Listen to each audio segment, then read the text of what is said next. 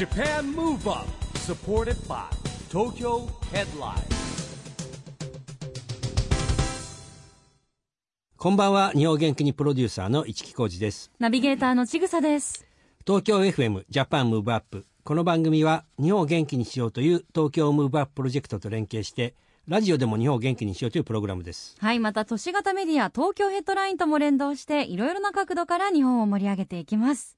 さあ、市木さん、はい。今、テレワークになっている会社も多いと思うんですけれども、ね。ちなみにあの東京ヘッドラインははい。どんな感じなんですか、まあそう今？うちもですね、うん。ちょっとあの基本的には当番制にしながらも、はい。えー休みとですね、えー出社日とか分けて、まあ、基本的には、あのテレワークでできるような、うん。えーようにしてます、うーん。まあ、僕はちょっといろいろあるんでね毎日出てますよ、そうですね、あのフリーペーパー以外のお仕事もね、時差通勤。市木さんいろいろありますものね。うんあのちなみに、まあ、東京ヘッドラインフリーペーパーで都市型メディアですけれども、フリーペーパーの方は5月はお休みになった。そうなんですよ。まあもちろん今デジタルの時代でうちもあのウェブの方がね、えーやっぱりあの充実してるんですけどもまず人がだってい出てないじゃないですか。うん。で例えばうちもですね発行してラックとかに設置するにもやっぱりいろんな人の手を借りなきゃいけないわけですよ。うん。っていう部分ではそういう全体がストップしてるんで、うん。ちょっと5月はですねお休みさせていただいたというのが現況ですね。うん。でまあこういう時だからこそじゃあなんかその代わりにこれをやってみようとか新しいイノベーションが起こるのかもしれないですよね。そうですね。だからまあそういう意味ではなんて言うんでしょう。まあもともとそのあのデジタルだけじゃない紙もなくさないんですけれども、うんまあ、よりデジタルにシフトしながら、うんえーまあ、紙の方はですね、まあ、目につくところにい必要最低限で置いていこうかなと思ってるのと、まあ、人の連絡の取り方がね、うんやっぱり確実に変わってきますよね。そうですね。さあ、この方はビヨンドコロナにどんなアイディアをお持ちなんでしょうか？はい今夜のゲストは遊びシステム社長の中川祐介さんです。はい中川さんはですね、えーイベント運営を経て遊びシステムを設立してまして原宿を拠点にね地域と密着しながらファッション音楽ライフスタイルといったですね原宿の街が生み出す原宿カルチャーをね国内はもっとより世界に向けて発信し続けていると、えー有名なとこではねきゃりーぱみゅぱみゅさんがはい所属する事務所の社長でございます、今回もリモートでのご出演になります。お楽しみに。 Japan Move Up。supported by Tokyo Headline。この番組は東京 Headline の提供でお送りします。Japan Move Up それではアソビシステム社長の中川悠介さんと電話がつながっています。こんばんは。こんばんは。中川さんご無沙汰してます。よろしくお願いします。よろしくお願いします。よろしくお願いしますまあちぐさはご無沙汰だね結構ね僕はねねまああのちょいちょい会ってるような感じなんね、ですけども、あのフォーラムとかでも、はいさんご一緒されてますよね。あの中川さん、今はちなみにどちらにいらっしゃるんですか？あ、今はちょうど会社に来てます。あ会社で。あの会社の状況いかがでしょうか？やっぱりあの時差出勤されたりとか皆さんされてあるんですか？、そうですね。もう3月から今のところ5月末延長までと思うんですけどリモートでやってます。うんそうなんですね。やっぱり、はあの今回このコロナの影響で遊びシステムさんにはどんな影響が主にありますか？そうですね。3月から始まってるんですけど、4月はほとんど稼働が9割ぐらいなくなってますね。ん特にやっぱ音楽業界ってライブが中止になったりライブハウスへの影響とかも大きいですしあのそうですね打撃が大きいですよね。ちょうどそのキャリーがこちらに4月に行く予定だったりとか、はい、それも今延期になっていてその後あの歌舞伎座ツアーみたいな、歌舞伎のツアーも組んでた、それも中止になりましたね。やっぱり今回の件でね、不思議と逆にアクティブな人たちが食らっちゃってるってのありますよね。あ、そうですね。うんでいろんなことを、まあ、はい本当はね、延期になっちゃいましたけど、オリンピック、パラリンピック嫌だし、本当にね、はい日本盛り上げようっていろんなことを準備してきたのが、ね、そういうのが逆にあだになっちゃってるってところがね、すごい問題だと思うんですけども、でね、今、巷で言われてるように、ライブとかってなんかあの保険が下りないんでしょ？なんかイベント保険が。このコロナ騒ぎだと。そうですね。厳しいですね、かなりこれも。ね、問題ですよね。うんそうですね。やっぱりその、エンターテインメントの一番その、お客様のそばにいる僕たちが、全くクラブも DJ もライブも何もできない状態なんで、動きようがないですね。うんまあそしてね原宿の街もね普段は活況だった原宿の街にも人がね、まあ、ほぼいないっていう状況ですからね全くいないですね。うんやっぱりそうですか。はい。なんか僕、原宿に住んで原宿がオフィスなんで、原宿にしかいないんですけど、うんこんなに人いないってことは多分初めてじゃないかなっていうぐらいですね。うんんもう本当になんか映画のワンシーンみたいに思える時がありますよね。そうですゴーね。ストタウンみたいな。お店もほとんど閉まってますしね、やっぱり。んあのでも遊びシステムにはたくさんのアーティストの方とかモデルさんだったり、あのミュージシャンの方だったりいろんな方所属してますけど皆さんこの状況どう受け止めてらっしゃいますか？そうですね。やっぱりその、今は、ステイホームじゃなくて家にいることは大切だと思うので、ん。自分がそれで発信できることみたいなところをやってってますね。で、キャリーもその自宅にいながらリリースでプロモーションしたりとかもしては,、はい。い、ますし、うん。まあ、チャレンジできることはしていくべきかなと思ってます。で、やっぱり今、逆に言うと、こういう時こそいろんなことを考えるチャンスなのかなとも思ってるので、うんうんうんきちんと今、組み立ててで、まあ、ウィズコロナ、アフターコロナって長く続いてると思うんですけど、うん逆に僕たちはそうチャンスじゃないかなと思ってますね。うんやっぱりね、僕もこの、まあ、中川さんも含めてね、まあ、この番組でも、 Beyond 2020 Next Forum っていうのをお放送もしてもらいましたけど、はいやっぱ。りこの集まった皆さんが、あの、意外とこの中にへこたれずに、やっぱここはチャンスだなっていう人が多いんですよ。やっぱそこはすごいね、アクティブだし、やっぱりこう、はい僕もそう思ってて、まあ、はい例えば、今回のってほら、あの、国内だけじゃなくて、グローバルにも行っちゃってるじゃないですか、影響が。はいだからクールジャパンっていうのも変わっていくだろうし、でも、やっぱりこう、僕はその、なんていう、アフターコロナっていうよりビヨンドコロナって今言ってるんですけど、はいはいまあコロナも超えて、やっぱり人の生活もあれば、やっぱりエンターテインメントも必要ですしね、これどうやってやっていくかっていうのを、本当にね、みんなで考えたいなと思ってるわけですよ。まあそういそうですね。った中、はい中川さんもほら今、やっぱりね、あの、逆に言うとある程度こうこう考える時間もできたっていうね、よく考えれば、そうですね。そういうはい。のあるじゃないですか。今、はい。ど、どんなことをこう、模索中ですか？なんか自分のまずライフスタイルすごく変わったなと思いながら考えることはすごくできているので、うんやっぱり今までの既存の仕組みの中でいろんなことが行われてきた中での固定概念みたいなものの中で自分が動いてたなってことを感じることはすごく多くて、うん。これからやっぱりその本当の意味のグローバルというか、うん。世界に出ていくってことを考えると、すごくチャンスなんじゃないかなと思ってます。でうん、やっぱり今までだとどうしてもこう既存のルールの中でこれダメかなって思ってたことが、例えばですけど、ライブのチケットのうん。値段をこう前の席を高くするとか、うん。そういうことも含めて今後可能性出てくるのかなとは思ってます。うん。あと、オンライン、こんだけネット社会になってくるといろんなことができるのかなと思ってるので、うん。僕たちとしては新しいチャレンジをしていく準備を今すごくしてます。うんうん。本当にあのオンラインがね今ここだここまで発達していたのが救いというかあのいろんなソーシャルメディアとかも皆さんに浸透してるのでアーティストの方々が発信することですごくこう見てる側からしてはこう元気もらえたりとかしますよね。ね。うん。キャリーちゃんもやってますものね、そうですね、インスタライブやったり積極的に頑張ってますね。うん、TikTok とかも今すごいですもんね。そうですね、はい。TikTok もちょっとキャンペーンさせてもらってすごくバズってます。ううんんあの今後、やっぱりあのネットワーク社会含めてそっちの方向にこう世界がどんどんこう変わっていくと思いますか？エンタメ業界は特に。そうですね、僕らは、あの、なんだろう、このコロナの影響も一番最初に受けたのかなと思ってます、早い段階で。うんで、でも、この、ビヨンドコロナに向けても一番長くコロナの影響を受ける業界なのかなとも感じていて、うんなんで僕たちとしてはやっぱりその、今までの僕たちの概念じゃない方との取り組みとかを組んでいくこともすごく大切かなっていう考えたりもしてますね。うんやっぱりリアルにライブをやるっていう一番の部分はなかなか戻ってこないと思うんで、うんそれに向けてどういうことを組み立てていくかみたいなところはすごく考えてます。うんまあだから本当にね、なんて言うんだろう。まあ今、そのアルコール消毒液から、あの、はい次亜塩素酸水の噴射器、いろんなの出てくる中で言うとね、本当になんか、まあなんて古臭いことで三角感っていうかね、あの今まで気にしなくてよかったようなことまでも気にしなきゃいけないのもあるし、あの逆に言うと、ほら、言語の壁あるんだけど、それ以外の仕組みって、もしかしたら世界的に変わってきますよね。日本だけじゃなくて。そうですね、うんそれはすごく思ってます。うん、そう僕もね、そこにはすごく、まあ、チャンスというか、うん、チャンスっていう表現もありますし、そうなっていかないとい継続していけないっていうこともありますしね。うんうん。なんか僕ら遊ぶシステムってある意味第一次産業だと思ってるんですよ、うんやっぱうん。コンテンツのゼロイチを作ってるので、うん。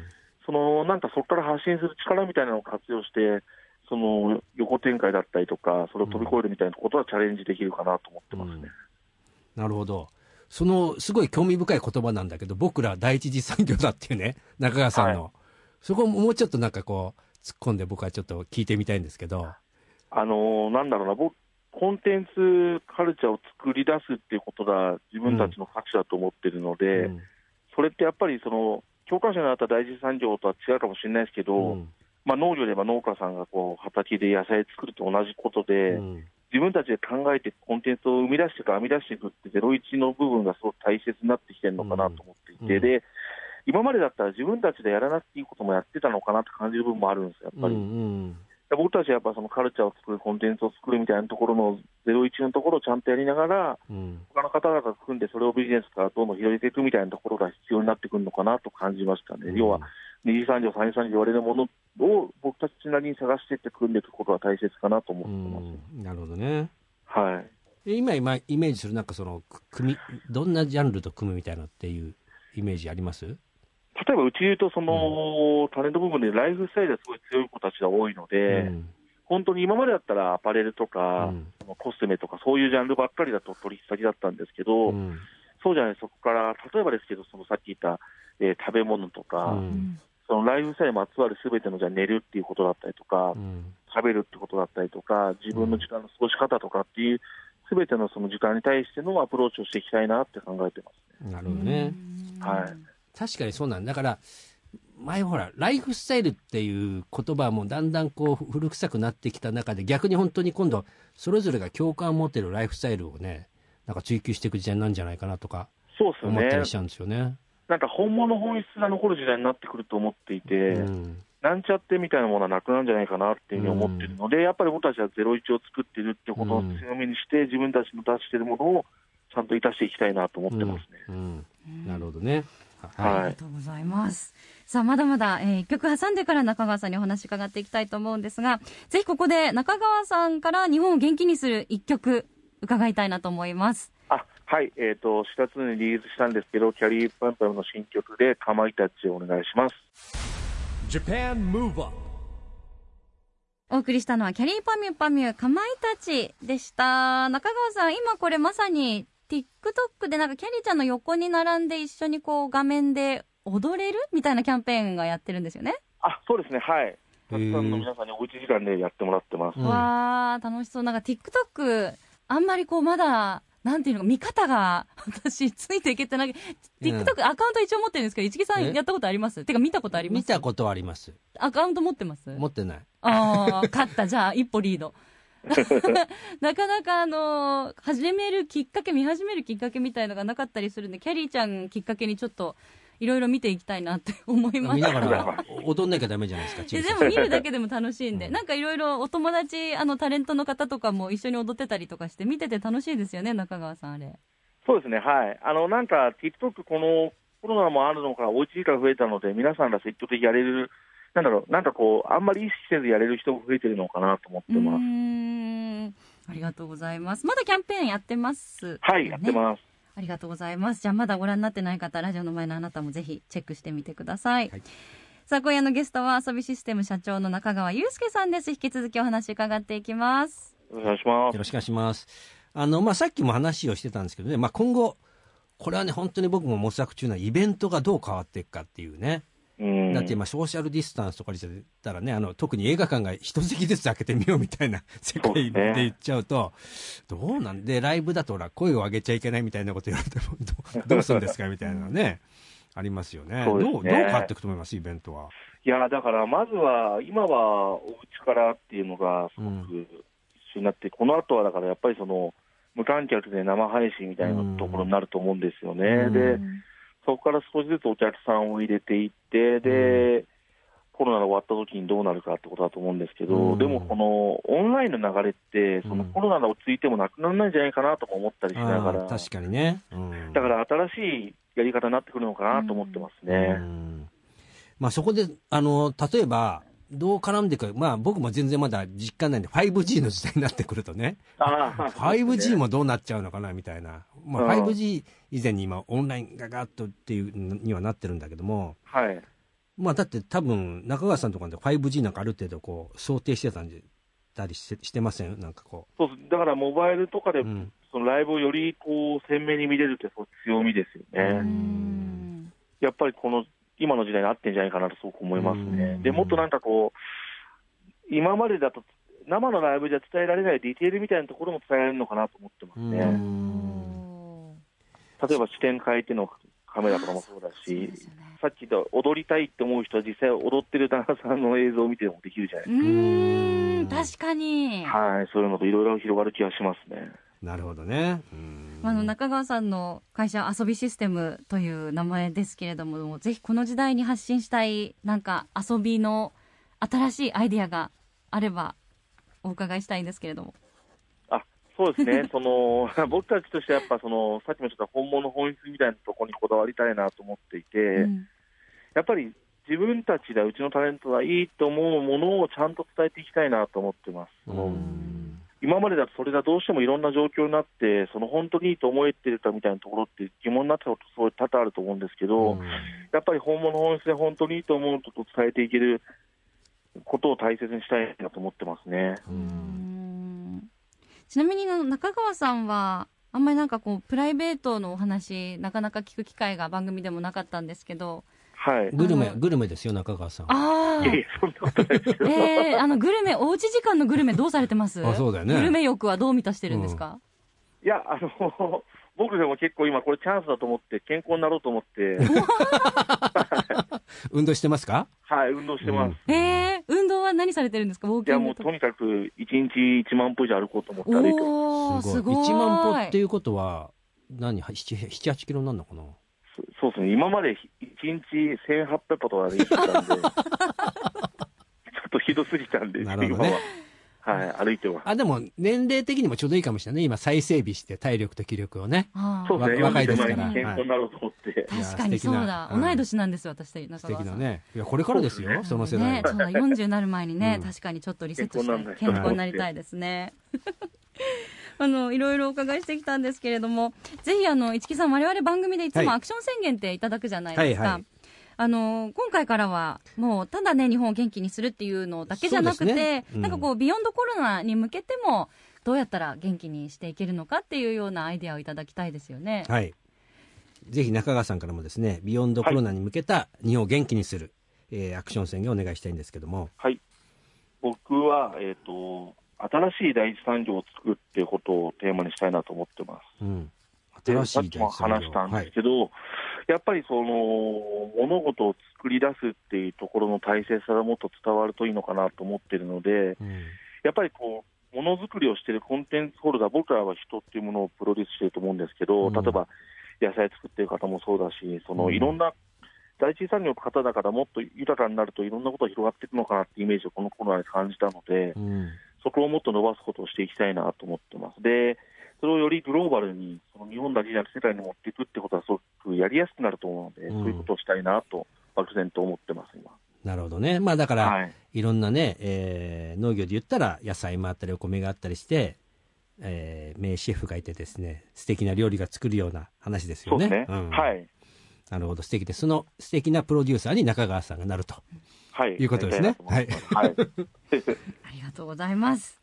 あまだまだお話をお伺いしていきたいんですが、市木さん、あっという間にお時間が迫ってきてしまいました。もう熱心にね、中川さんがおっしゃること、全部あの、台本の片隅にメモ取ってますから、市木さん。もうラ、いや、これはやっぱりオンラインと一緒で、うんこの放送でつながりながらもミーティングしてるようなもんですから。ねえ。その今、お話ししながらもなんか新しいアイデアが市木さん浮かんできそうですけいや、ど。浮かんできて、みんなの力で、やっぱこうね、あの、さっき言ったジャンルを超えてやるってことが大事なんで、うんまあ、はい僕は多少皆さん長く生きてるんで、いろんな、ね、世界の人たちの話も聞けるんでですね、まあなんかね、今言った中川さんの話とつながることがあれば、またいろいろね、えー考えていきたいなと思います。はい。ありがとうございます。ありがとうございます中川さん、あの、またぜひ番組にも、あの、今度はお会いできるのを楽しみにしてるので、はい落ち着いたら遊びにいらしてください。はい、よろしくお願いします。はいあの、お体にお気をつけて、どうもありがとうございました。今夜のゲストは中川祐介さんでした。Japan Move Up, ここで毎月第2月曜日発行のエンタメフリーペーパー、東京ヘッドラインからのお知らせです。東京ヘッドラインのウェブサイトでは、ウェブサイト限定のオリジナル記事が大幅に増加しています。最近の人気記事は、意外と多い買いだめしてない人たちにその理由や備蓄事情を聞いてみた。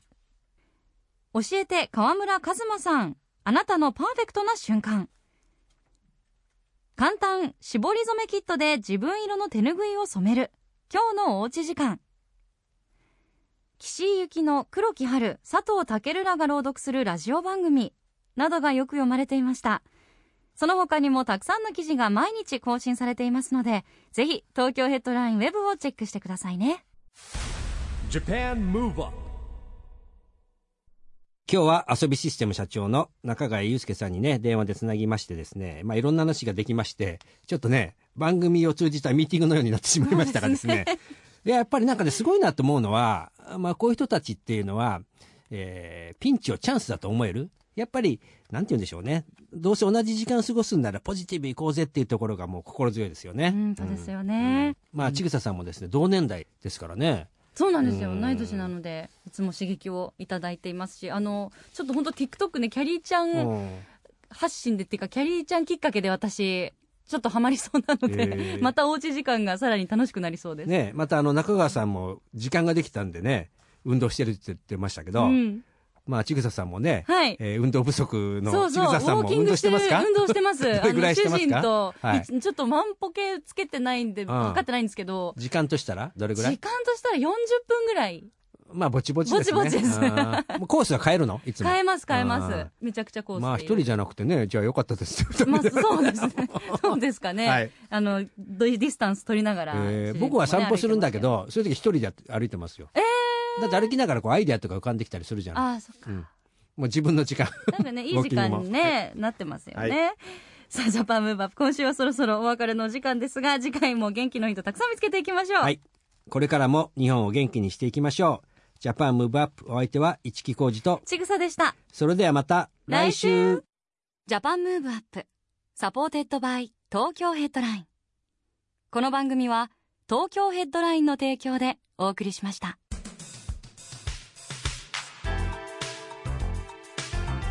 Japan Move